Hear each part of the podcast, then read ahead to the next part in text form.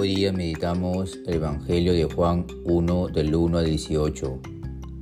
En el principio ya existía la palabra y la palabra estaba junto a Dios y la palabra era Dios.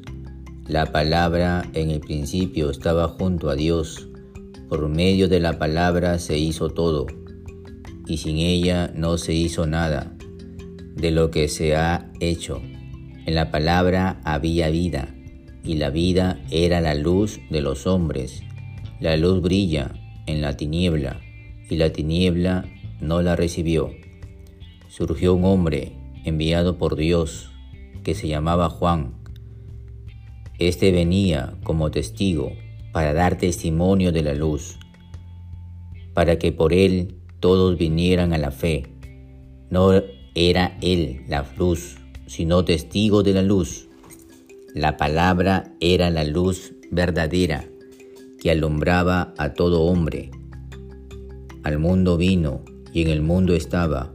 El mundo se hizo por medio de ella y el mundo no la conoció. Vino a su casa y los suyos no la recibieron.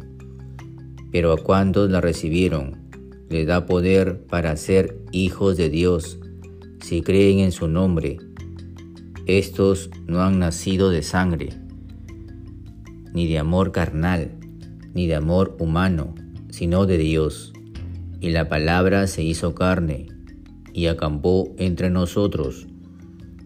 Hemos contemplado su gloria, gloria propia del Hijo único del Padre, lleno de gracia y de verdad.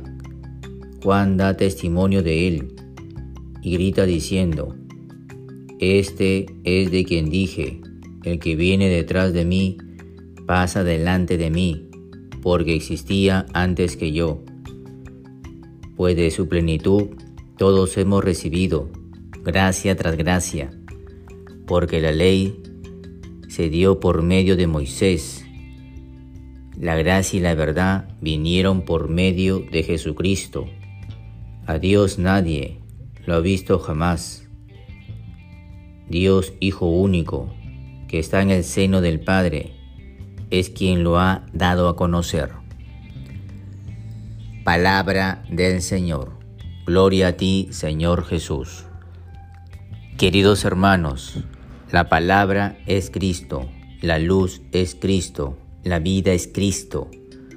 No cabe duda que el evangelista nos quiere dar a conocer que Cristo es nuestro Salvador, y en este tiempo, a punto de que cabe este año y comencemos uno nuevo, debemos reconocer todos al Salvador, al Mesías, al que nos ha dado la gracia, la bendición para seguir adelante y llenarnos de amor, para estar en gracia.